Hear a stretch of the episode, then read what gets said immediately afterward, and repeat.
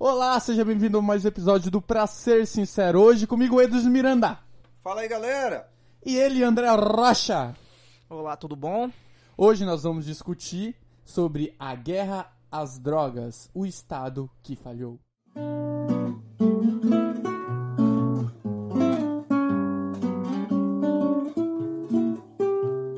Antes, vamos para os recadinhos da paróquia. Edwards Miranda. Qual é o nosso Instagram para que os nossos ouvintes possam nos seguir e interagir conosco? Senhores, nosso Instagram, pra ser sincero, podcast. Entra lá, segue a gente, a gente vai postar uma, alguns conteúdos, algumas fotos para vocês interagirem conosco. Façam perguntas, sugestões de temas e afins, reclamações. Pode reclamar que o Danilo grita muito no podcast, é normal. A inveja é uma merda. Mais algum recadinho? Tem um e-mail também, né? Agora ele tá na descrição a partir desse episódio. Só olhar na descrição então. Edward, se tem uma galera querendo aprender um pouco mais sobre economia, só que meio cansado daqueles termos economiques, como é que faz Como é que saber? faz? Olha só, entra no site aí www.semeconomiques.com.br e você vai encontrar o meu site onde eu publico artigos. Tem também na- no ladinho lá nosso podcast. Logo terá um canal no YouTube também com alguns vídeos. É, a ideia é trazer os assuntos econômicos de forma mais leve, como o próprio nome diz, sem economiquez. Justo.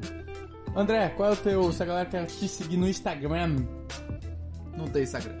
Tá, tá lá, tá marcado no, no Pra tu Ser não Sincero. sabe? Sei, mas quem que vai me seguir? Eu, eu te sigo. Obrigado, gente. Eu vou deixar de seguir pra seguir vocês mesmo. Só pra seguir duas Só pra seguir duas vezes. Para quem quiser, o meu é arroba Danilo Jeremia. Ninguém Bora pro querer. podcast?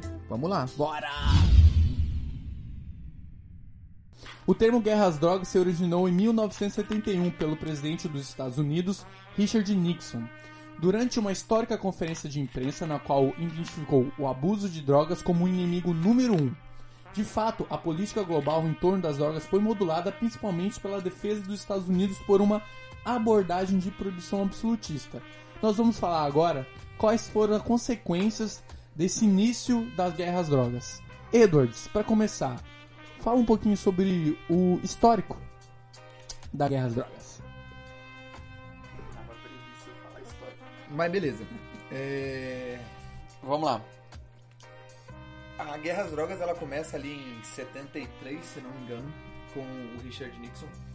Mas a gente já, já vinha tendo há alguns anos a questão de uma certa seletividade nas morais e costumes, né? Que Estados Unidos sempre teve um problema do, do ponto de vista de imigração Sim. e também a questão racial, até a segregação, coisa e tal.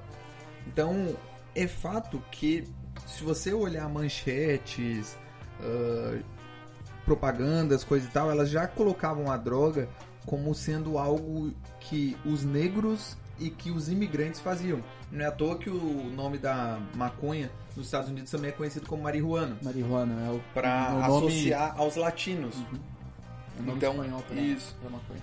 Então, tipo, já nesse ponto eles já tentavam colocar, ó, quem usa droga É é uma o... taxação negativa. Isso, já tentando fazer uma propaganda. Quando Se, se é que existe taxação positiva. é verdade, faz sentido.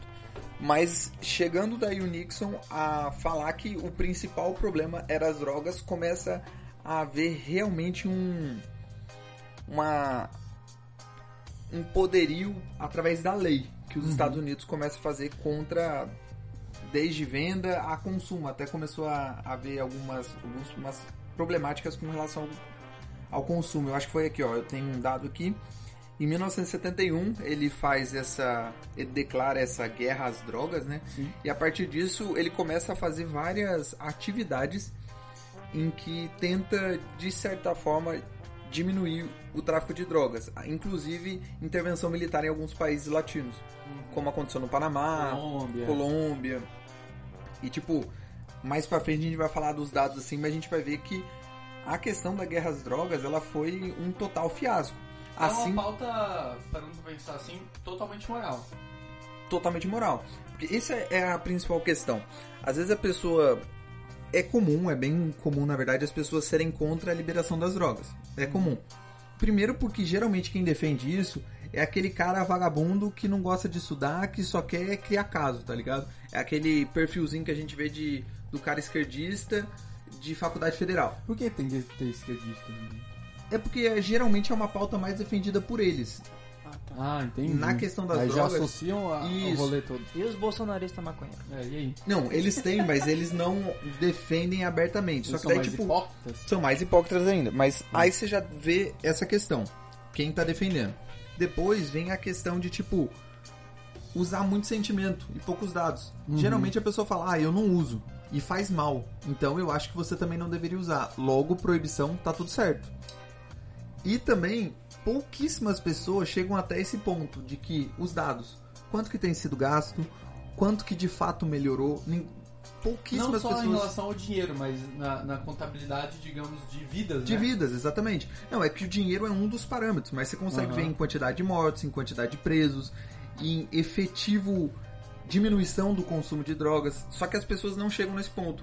Elas ficam ou na parte da discussão moral ali em que ah, eu não uso e faz mal, posso proibir e pronto, fica por isso mesmo. Então a ideia da gente fazer esse debate aqui é fazer com que você, mesmo que você não concorde no final, você não concorde com a nossa posição, você tente entender que pelo menos a gente pode bater o martelo ali como um consenso de que ela não tem sido eficiente. No mínimo isso. Porque de fato não está. Acho que é isso, a princípio. É, porque se você pensar assim, depois de, de 100 anos de política internacional de proibição, o mercado de drogas está bem vivo, né? Ou seja, toda aquela ideia do, do Nixon lá de, 50, né? de fechar... Na 50 verdade, do termo, né? Isso, disse. efetivamente, assim, que historicamente a gente pode considerar são 50 anos. Ah, tá. 71, né?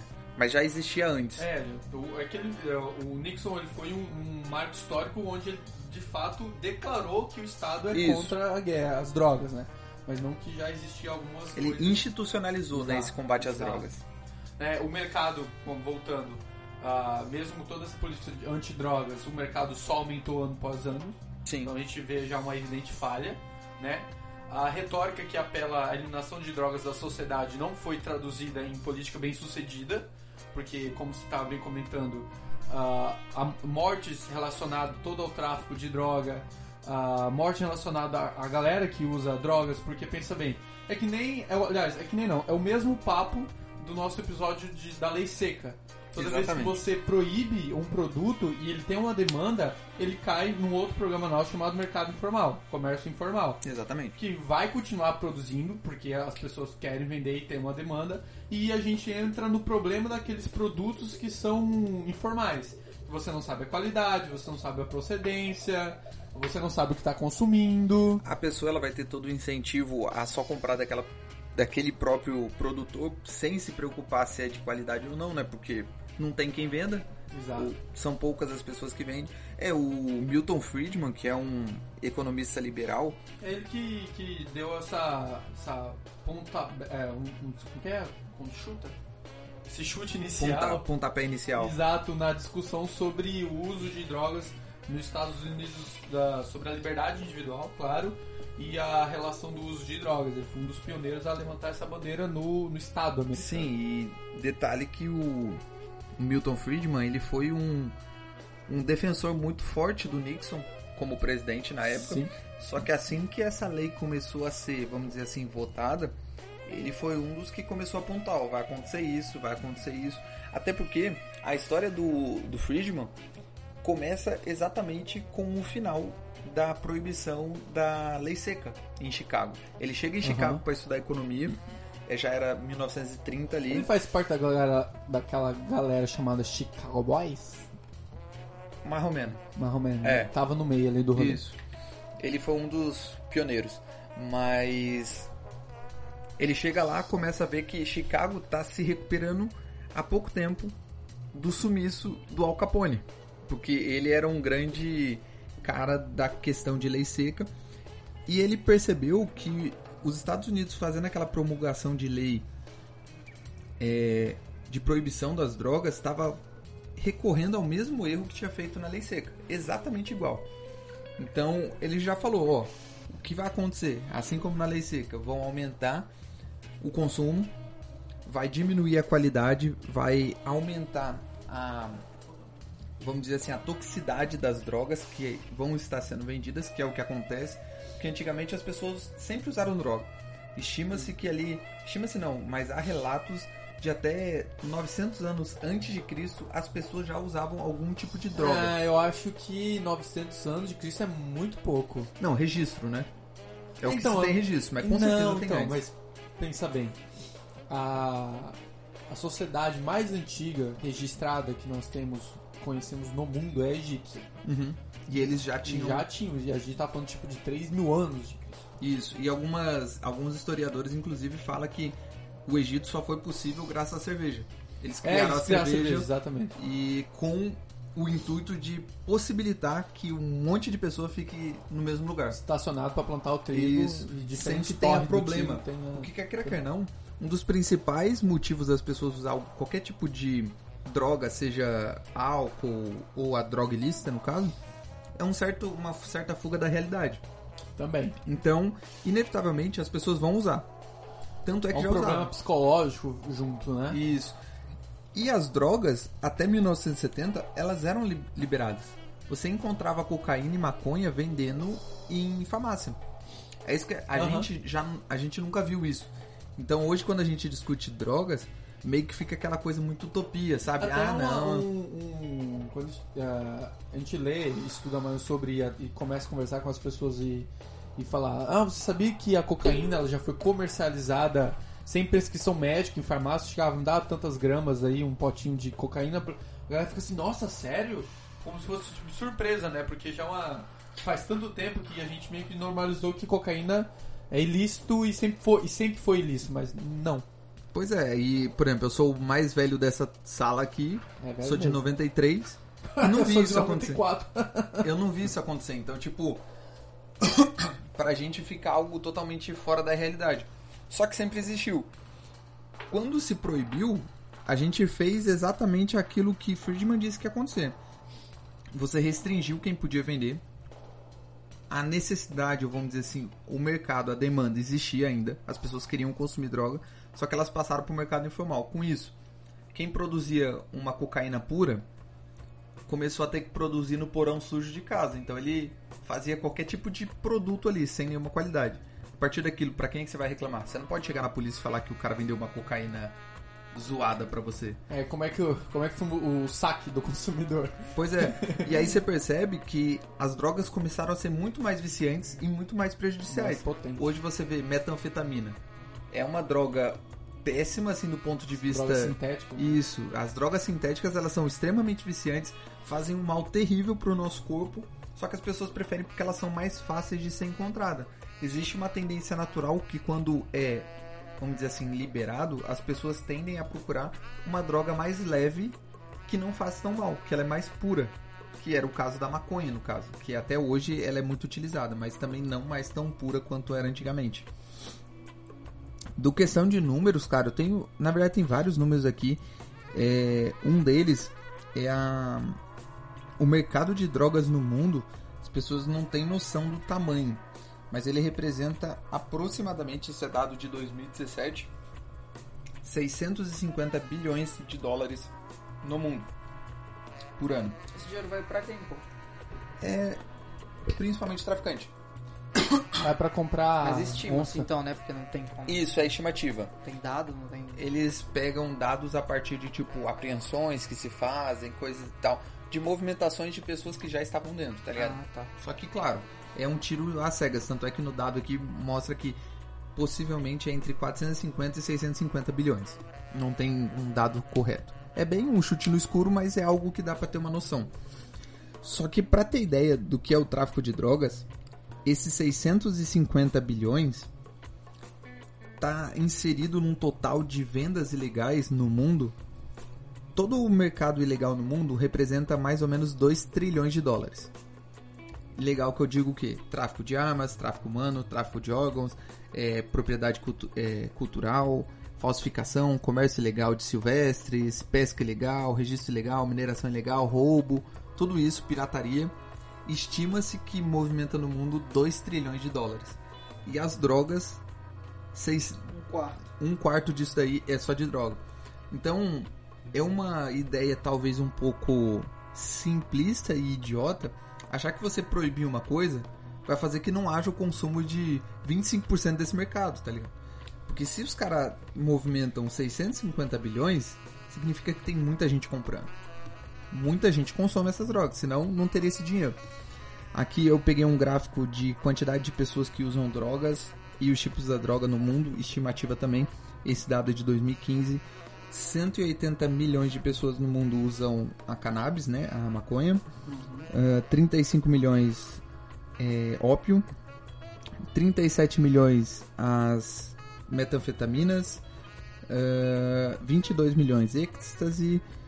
17 milhões cocaína. Então, esse é o, a demanda de droga no mundo. Aí eu fiz aqui, tem um estudo, isso é do cara, um, um estudo, nos Estados Unidos esse estudo contra as drogas é mais eficiente, tem mais dados. Uhum. Estima-se que se as drogas fossem liberadas somente maconha e cocaína, que já eram, uhum. ia ter uma economia de mais ou menos 35 a 50 bilhões por ano de economia para os cofres públicos americanos. Se você contar ainda que poderia cobrar imposto, taxar esses produtos, teria um adendo para os cofres de mais ou menos 30 bilhões de dólares. Então, tipo, você economizaria 50 e aumentaria 30 uhum. nos cofres públicos. Isso só maconha e cocaína. Cocaína. Então, tipo, caraca, isso só o mercado já ia ajudar pra caramba, tá ligado? O governo, coisas e tal. E aí a gente consegue encontrar vários dados sociais, né? Que é um dos problemas principais que às vezes a pessoa não fala sobre isso. Por exemplo, número de encarceramentos também dados dos Estados Unidos. Quando a, a lei da, do Richard foi aprovada em 71, a população carcerária nos Estados Unidos era menos de 300 mil. E agora? 2008, que é o último dado que tem, ela representa 2 milhões e 400 mil sendo a maioria delas é, relacionada ao tráfico de drogas. Maioria não só tráfico de drogas, mas só pra você ter ideia, 50% de toda apreensão, de todo encarceramento nos Estados Unidos corresponde ao tráfico de maconha. 50%. Então, sei lá, se fazer uma conta idiota. Nos Estados Unidos, aonde é legal? Não, onde é ilegal, né? Até porque também, mesmo sendo legal, ainda existe tráfico. Só claro que ele diminui, né? É verdade. É, tem um dado também da questão da porcentagem né, de encarceramento.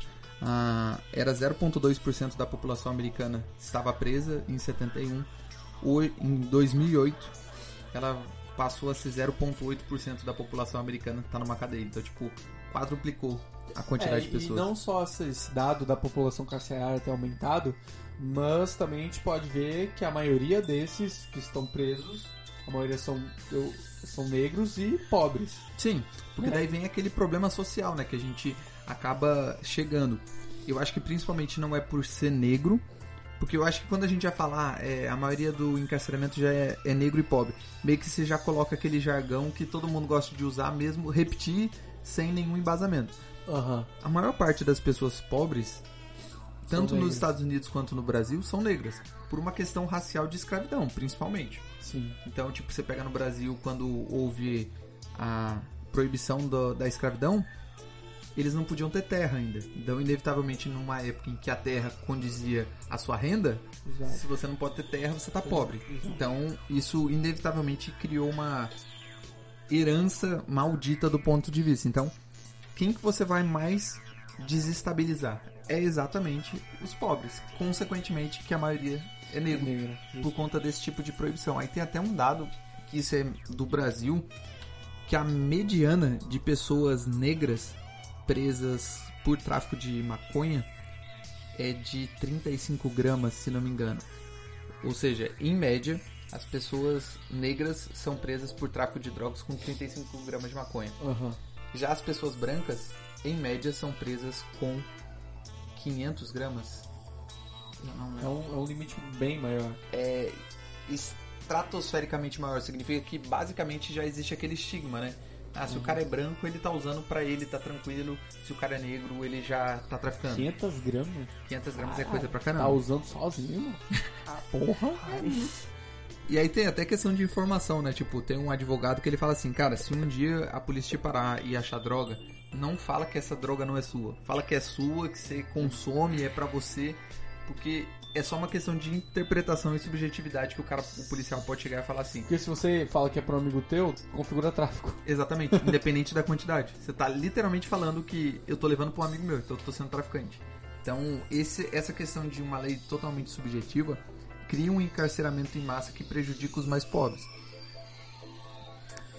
E em relação, agora talvez mudando a direção, em relação aos argumentos que ainda a gente escuta para continuar essa política de guerra às drogas.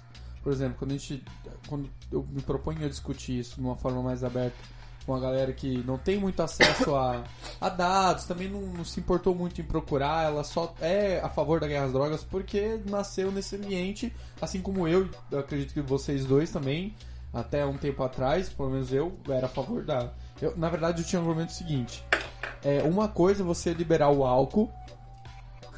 E outra coisa é você liberar drogas mais potentes, tipo a, a maconha, a cocaína, a LSD, porque elas têm um efeito maior no, no, no, corpo e ela vai te induzir a fazer mais merda. Uhum. Só que depois de me informar um pouquinho, se na verdade se a gente começar a separar as coisas, ela perde o sentido. Eu tô adotando mais uma moral freestyle, uma ética uh, não muito embasada, uma ética conforme a minha pauta moral. Isso, conforme que você né? acredita. Mas, por exemplo, uh, não pode liberar porque senão as pessoas vão cometer mais crimes.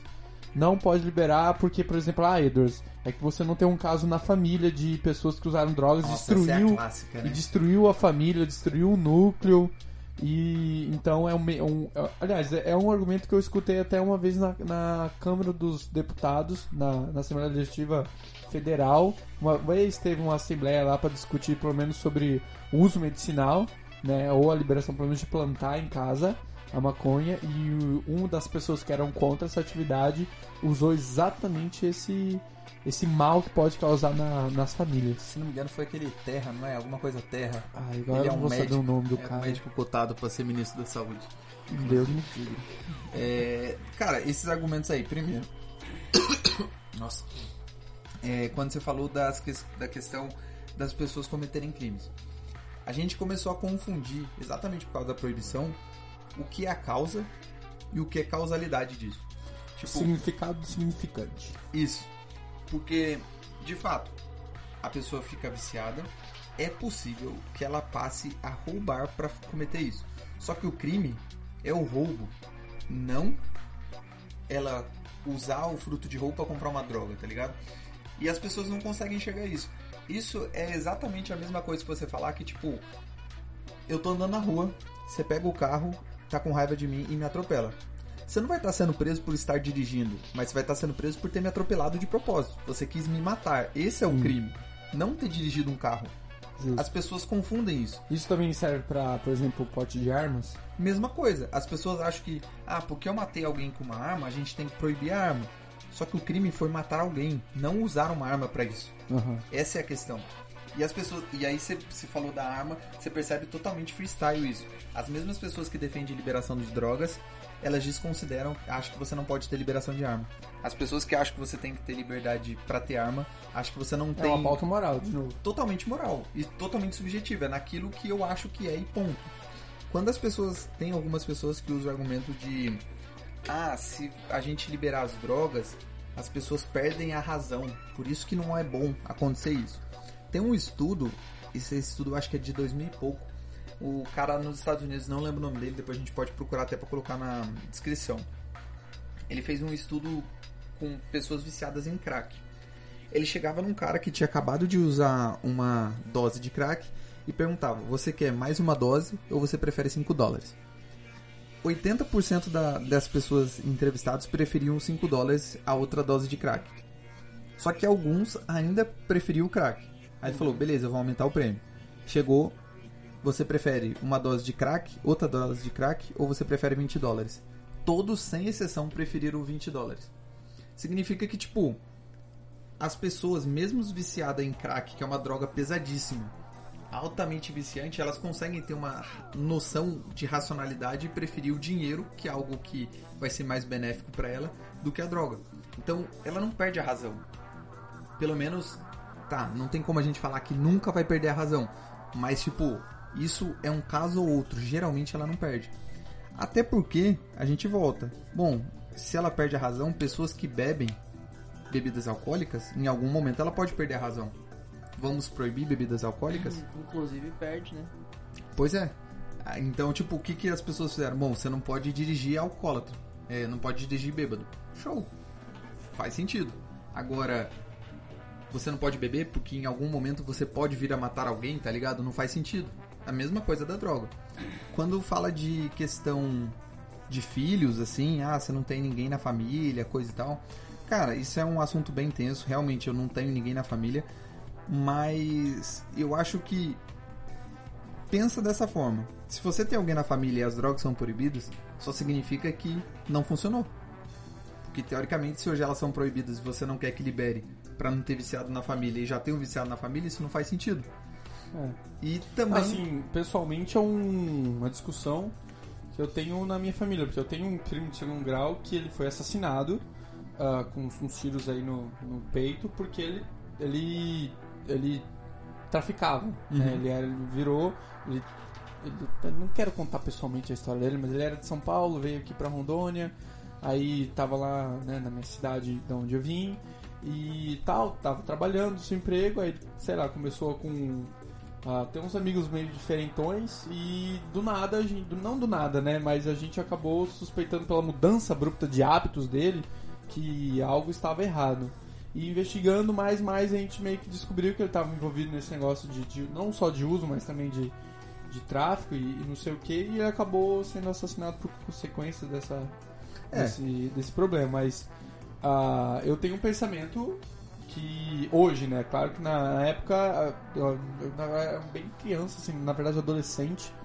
Eu só segui o bonde, mas numa opinião mais formada, digamos assim, mais conceituada, depois de ler e me informar sobre o assunto, eu, fico, eu fiquei, tipo, eh, tentando reconstruir. E se as drogas já fossem pelo menos descriminalizadas ou legalizadas, como é que seria esse, esse comportamento no sentido até mesmo da, da minha família olhar esse caso e no sentido geral de, da sociedade em si olhar o, o- o- esse fato que aconteceu com meu, com o meu primo ah, de uma forma que ela é resultado de uma política que começou há 50 anos atrás, institucionalizada pelo Nixon, né, nos Estados Unidos e outros países, por consequência, aderiram à, à política. E se não fosse assim, fosse o inverso, será que ele estaria vivo hoje? Ou, porque no sentido, quando ele começou a, a se envolver com isso, claramente ele escondeu de todo mundo, entendeu? Porque já era é algo mal visto, né? Isso, a pessoa Não é fica algo- à margem da sociedade. Exato, ele não é bem visto. Ele, ele, porque minha- depois que minha família, de- todo mundo descobriu, é, colocou ele de lado, tipo assim, você não vem mais almoçar aqui, você não aparece na minha frente, não quero que você isso coloca a filhos. pessoa mais à margem. É, coloca mais, já que ele foi rejeitado e lá onde ele tá, tá sendo aceito, digamos assim, apesar de todos os ri- riscos ah, por ele ter passado, enfim. Né, mas. E aí você percebe que é uma lógica da lei que proíbe, que dificulta tudo, porque se ele não fosse, se a droga não fosse proibida, ele não seria um traficante, ele seria um comerciante. Ele teria, sei lá, uma tenda, uma banquinha que ia estar vendendo maconha. Se isso fosse um produto legalizado.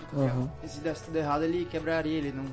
Não não, teria- mataria ele. Isso, exatamente. Tipo, quando essa coisa é marginalizada, essas pessoas elas não podem usar um tribunal para recorrer, por exemplo. É. Se eu tenho uma empresa, o André vai me vender um produto e ele não mandou esse produto de alguma forma, eu posso ir lá e processar o André. Processa o cara que você comprou a droga. Exatamente. Aí não tem esse tipo de Você sistema jurídico. o- a carga não chegou aí, eu faço. Você vai e mata. Aí acontece exatamente a questão, os outros crimes, só que que a prioristicamente um, um traficante ele não é um criminoso do ponto de vista assim. Ele não necessariamente matou alguém e roubou alguém. Ele só tá vendendo um produto. Só que inevitavelmente por ele estar num mercado que é totalmente à margem da lei, ele passa a ter que usar desses artifícios. Não tô dizendo que traf- todo traficante é inocente, é bonzinho. Eu tô dizendo que ele por si só vender droga não é um problema. É bom deixar claro que já a gente tá falando sobre guerra às drogas, jamais nenhum de nós três aqui estamos incentivando Com o certeza, uso é, da é droga, muito pelo amor importante. de Deus, não é. A gente não tá defendendo você ah, usar a droga porque ela é boa, maravilhosa. Não, você faz o que você quiser com o seu corpo. Esse a é gente, não, até a um gente outra... tá discutindo as consequências do que é considerado o termo guerra às drogas. Isso até e é qual é a um- nossa visão um sobre ela. argumento, né, que as pessoas usam. Ah, você é a favor das drogas, quero ver quando você tiver filho. Se sua filha chegar é, toda viciada em drogas, você vai ter que aplaudir. Cara, não tem nada a ver uma coisa com a outra. Eu acho que a lei não deve proibir as pessoas de usarem droga. Não significa que eu goste de drogas. Eu vou tentar incentivar os meus filhos a não usar droga, porque isso faz mal. Faz mal pro corpo, do mesmo jeito que hoje eu faço com a bebida. Eu não bebo. Porque eu acho que a bebida não faz bem pro meu corpo. Eu bebo sim e tô vivendo. Beleza, e eu tento te Beleza, foda-se. Tem gente que não bebe e tá morrendo. Pois é. Então logo é a bebida. Ó, é, pra acrescentar mais um dado, tem a- uma juíza chamada Maria Lúcia Caram. Ela calcula que 30 mil mortos, ah, mortos ó, 30 mil assassinatos no Brasil todos os anos são resultado direto dessa guerra pelas drogas criadas pela proibição. Detalhe, são 70 mil assassinatos no Brasil por ano. Então quase metade É, é relacionado. só relacionado à droga. Assim, ah, num, num âmbito mais jurídico, assim. ah, claro que a pauta inicial aqui pra gente, que eu acho que, como comentado na nossa última tentativa de gravar esse programa, que a nossa pauta não deveria sair de tipo. A, a moral que você tem, o direito, na verdade, entre, o direito entre aspas, o direito que você tem de decidir a vida do outro. Né? Eu acho que é mais ou menos, é pra mim a pauta cen- central da guerra às drogas, assim. Eu não posso obrigar ninguém a usar o que ela não quer ou quer, né? Conforme minhas pautas morais. Mas tendo em vista que pe- pegamos a, a maconha, que é a droga ilícita mais usada no mundo, de longe, disparadamente, Sim. ela que é mais usada. Você pega, por exemplo, a população, como você comentou antes, todo esse, esse estudo sobre às drogas é mais discutido na América, por isso que a gente está pegando os dados de lá, porque é lá que tem mais base de dados. Lá nos Estados Unidos, mais de 50% dos americanos falaram que já usaram eventualmente uma vez na vida alguma droga ilícita e, e uma outra porcentagem diz que até usa com, de uma forma regular Com frequência. né? né? Ou seja, a gente tá, tem uma observação que mais de 50% da população americana já infringiram a lei de alguma forma no sentido das drogas. Aí a gente entra na discussão que eu achei num artigo aqui, que eu posso até disponibilizar o artigo depois para nosso editor colocar lá. Que nenhum país pode colocar leis, fazer leis que prejudica mais de 50% da sua população. Porque como você vai colocar mais de 50% da sua população dentro da cadeia?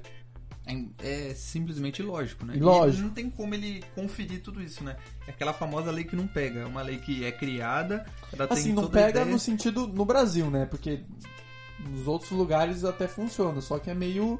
Como por exemplo, você falou que a população carcerária dos Estados Unidos quintuplicou desde, desde 50 Não, anos eu pra digo cá. que não pega no sentido assim. A ideia da lei da guerra às drogas é desincentivar o consumo. Só que o consumo continua aumentando. O consumo não mudou. Ele talvez até acentuou. Então é uma lei que não pegou. Aham. O objetivo dela era um que não aconteceu. Mas como que o consumo aumenta, mesmo essa proibição aumentando o preço? Então, aí que tá. Primeiramente, tinham as pessoas que elas já utilizariam. Independente, independente do preço, é aquela famosa elasticidade. Sempre vai ter um produto que algumas pessoas, independente do preço, ela vai comprar Demanda. aquele produto. Vai Isso não importa. Isso. Aí existe algum, algumas pessoas que, à medida que vai aumentando, ela vai migrando de produto. Isso chama, na economia, a gente chama de elasticidade do preço. Inevitavelmente, quando começou a ter a proibição, o preço foi aumentando, foi aumentando. Hoje a gente consegue perceber. A cocaína, ela tem um lucro de 17 mil por cento. Eu tava até falando com o Danilo sobre isso. Tipo, significa que o cara, ele produz lá, ele tem um lucro de 17 mil por cento. E se você colocar no bolso dinheiro pra traficante comprar arma, cometer assassinato, enfim. É... Você aumentando o preço vai fazer com que algumas pessoas migrem para outros produtos mais baratos. É o caso aqui no Brasil do crack. Ele é um produto extremamente barato, Só que em contrapartida, extremamente viciante e um veneno. Ele é literalmente um veneno, não é à toa que alguém que se vicia em crack, É, ela morre muito rápido. da, do o crack, o surgimento do- da droga crack é uma das consequências péssimas da guerra às drogas. Porque justamente como está no mercado informal e o produto é caro, a maconha, né?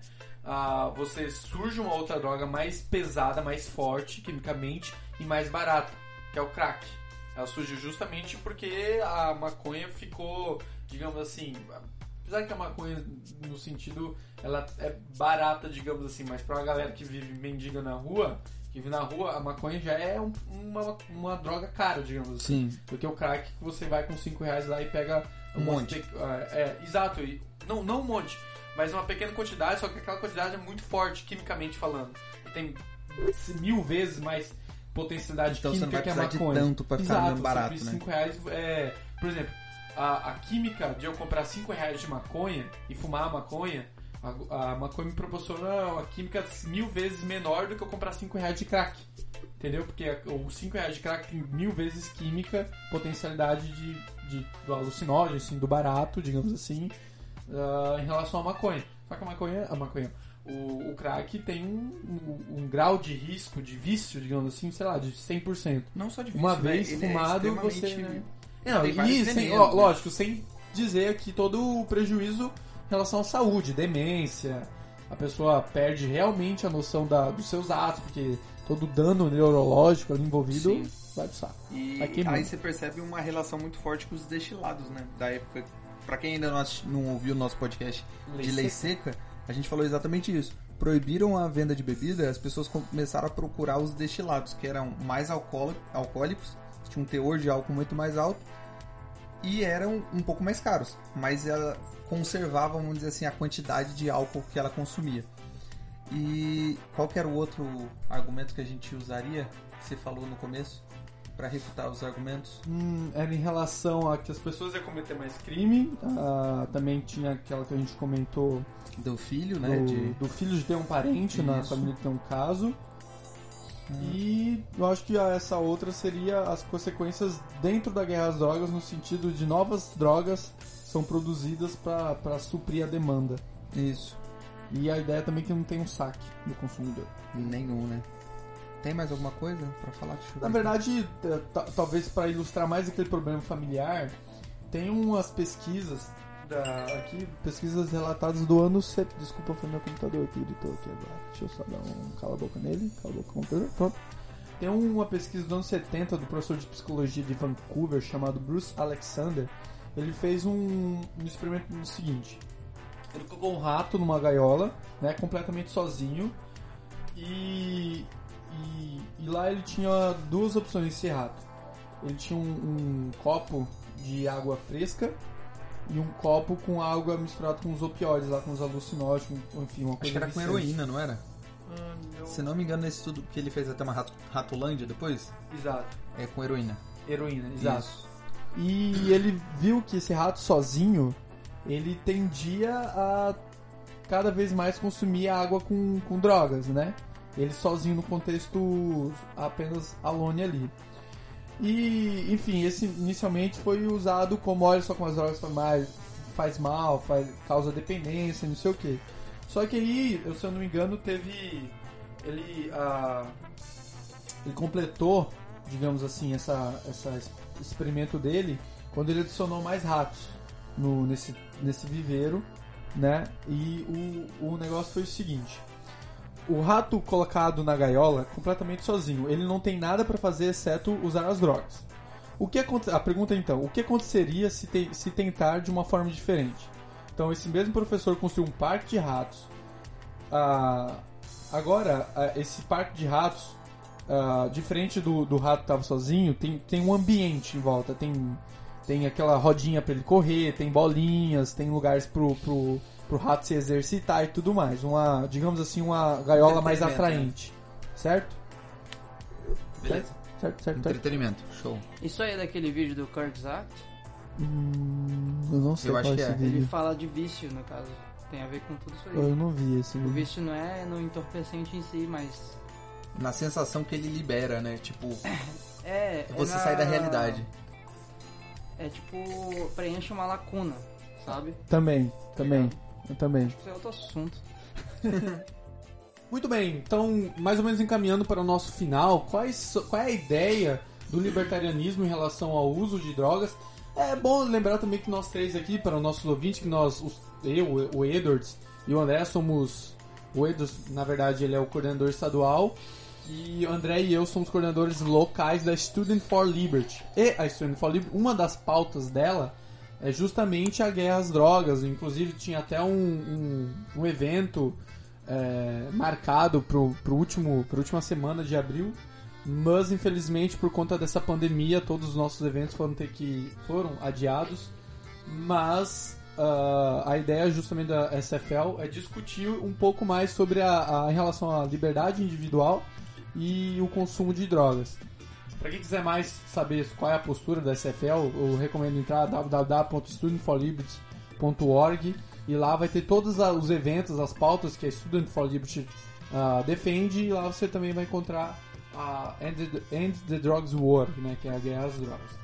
Edson Miranda Sou eu. ou André, você que falou bastante. O Não. André não para de falar hoje, Mano, cara. tá tá complicado. insuportável esse cara. É porque o Danilo... Enfatiza pra nós, pode falar. Não, o Danilo não falou aqui, mas a gente tá regravando esse episódio inteiro. Na verdade, sábado falhou na missão. É, Então, daí eu tenho que editar ainda, eu tô sem saco. André é sincerão. Mas você pode enfatizar aí quais são os, quais foram e são as principais consequências da proibição das drogas? Obrigado, André. Excelente comentário, não poderíamos passar Ah, cara. sem isso. Cirúrgico. As principais. é, eu diria que é aumento de preço das drogas, que é pessoas inocentes morrendo. Exatamente, né? O, o preço que se paga às vezes é alto demais. Olha aí, profundo. O remédio sai mais caro do que a, a própria doença que você tenta diminuir, né? É, imagine todo o. Quantos. A gente pode estimar que tu falou. Na verdade, esse era pra ser o comentário do André. Ah, Vamos deixar ele falar. vai. N- Não, obrigado. Agradeço bastante. O que, que tu ia dizer? Eu ia dizer no sentido que todo o dinheiro gasto para o combate da, contra as guerras, ah, contra as guerras, contra as drogas, contra as guerras das drogas, ah, imagina se ele fosse utilizado no sentido de, ó, galera, podem usar, mas nós vamos fazer, usar esse dinheiro aqui em campanhas de, por exemplo, olha o quão mal faz isso. Tá ligado? Ou Incentivo. a própria saúde, né? Porque Exato, galera aí a gente entra no. Nas quais seriam as possíveis soluções para o problema. Trazendo, claro, na visão que você já está acostumado, querido ouvinte, do libertarianismo. Edwards, é a sua vez. Ah, tá, minha vez. Vamos lá. Cara, é, a gente tá, tá tratando de um problema que tem divers- diversas facetas, né? Tem Exato. o ponto de vista moral, que do ponto de vista libertário é bem óbvio. Só isso já deveria bastar, que cada um faz o que quiser com o seu corpo. Inclusive, se prejudicar a ponto de se matar. É, a única regra é não prejudicar a propriedade privada alheia. alheia. A sua não tem problema. Então, se eu quero colocar droga no meu corpo, eu faço. Se eu quero colocar gordura, se eu quero colocar açúcar, isso não importa. Ninguém tem nada a ver com isso. Então, só aí já deveria bastar.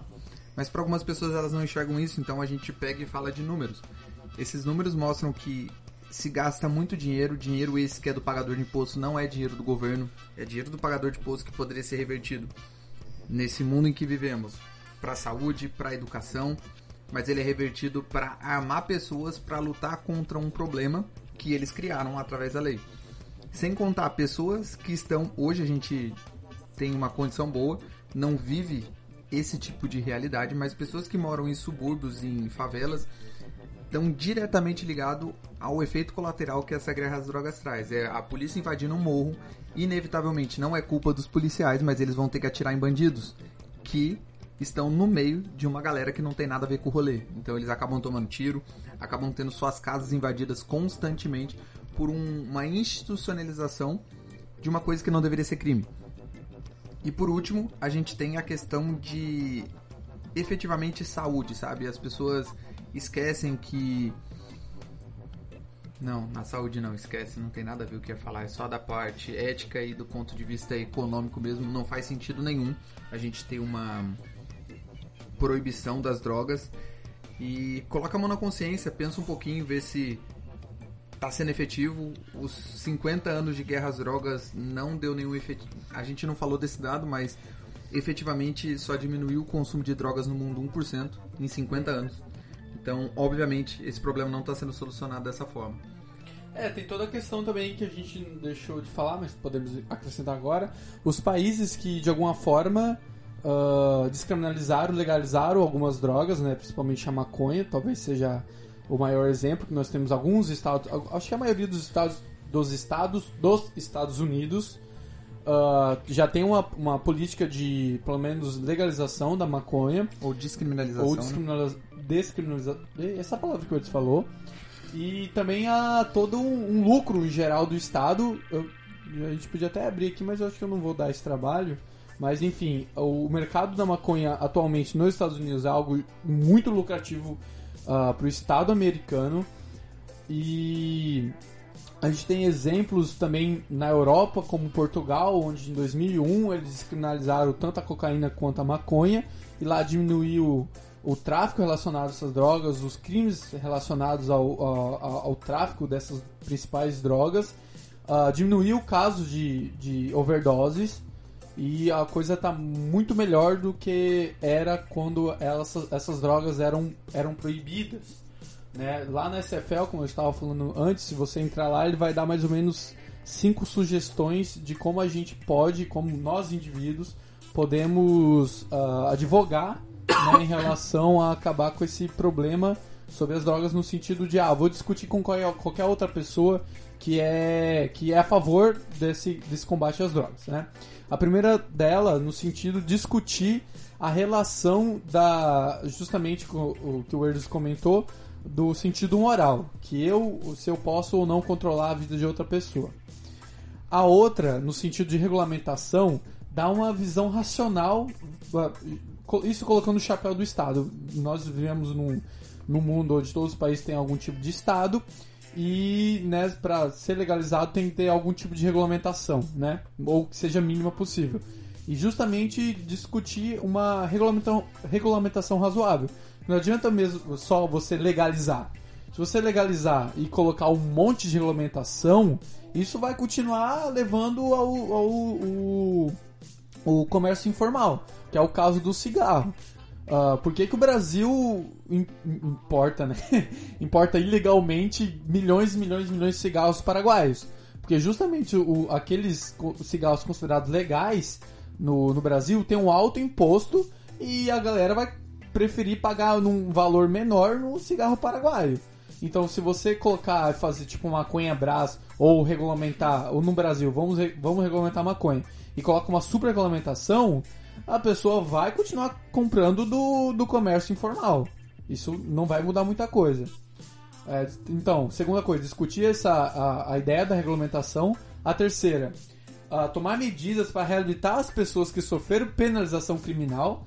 Né? Assim como os Estados Unidos, o Brasil também tem um histórico de ó, da população carcerária ser a maioria por tráfico de drogas ou, ou, ou, ou crimes relacionados ao tráfico de drogas, né? A quarta coisa, advogar pela atitude compassiva e tolerante. Aqui eu acho que talvez esse seja um, um para mim o mais importante no sentido que a gente precisa realmente discutir com a sociedade, com a sociedade, digamos assim, eu, Danilo, tenho uma, um contato social com as pessoas que eu convivo no dia a dia, da faculdade, da minha família, dos meus amigos, e eu, como, digamos, ativista ou militante da, da, da causa da liberdade individual, eu vou estar me propondo a discutir de uma forma compassiva e tolerante no, no sentido de levar informações de, de quão a guerra às drogas é prejudicial e quão, na verdade, ela tem apenas dados ruins desde quando ela começou. Porque a gente, principalmente no Brasil, a gente vive numa, numa população que a maioria tem a, a, a digamos assim, um, um pensamento que realmente tem que reprimir tem que acabar, acabar no sentido que o governo tem que continuar a, a, a matar traficantes e tudo mais. E a quinta e a última é sempre você usar de, nessas discussões dados científicos, dados que realmente corroboram a sua ideia. E isso a internet está cheia. Como já disse, uma, uma boa fonte também é a SFL, e dentro da SFL tem vários links por Por exemplo, tem uma, um- um- uma carta da, dos direitos humanos que lá tem mais de 80 páginas diz- dizendo o, o quão prejudicial tem sido isso historicamente no sentido para o humano, dos direitos humanos em si, ah, no ah, nesse, no- nas consequências que o combate às drogas ocasionou. Justamente na, na infringe a sua liberdade individual, é, ela te reprime, enfim, todas as consequências que a gente discutiu aqui durante o podcast. Certo? Falou tudo. O que mais, Mais um Edwards? pouco. Acho que é só, cara. Basicamente isso. Tu tava encerrando já, não sei se tu lembra. É. Tava encerrando. Me alonguei. É, vocês sempre reclamam que eu Não, nunca muito faço obrigado. um adendo. Ficou bem bacana. Então tá, manda tchau aí pra galera, André. Valeu, pessoal. Até o próximo Dá episódio. seu tchau, Dudu. Galera, não usem drogas. Se for usar, se me usar, chama pra um me café, chama, né? me Chama um café, café Dá nada. Galera, meu nome é Danilo Jeremias. Esse foi mais um Pra Ser Sincero. Até! Abraço.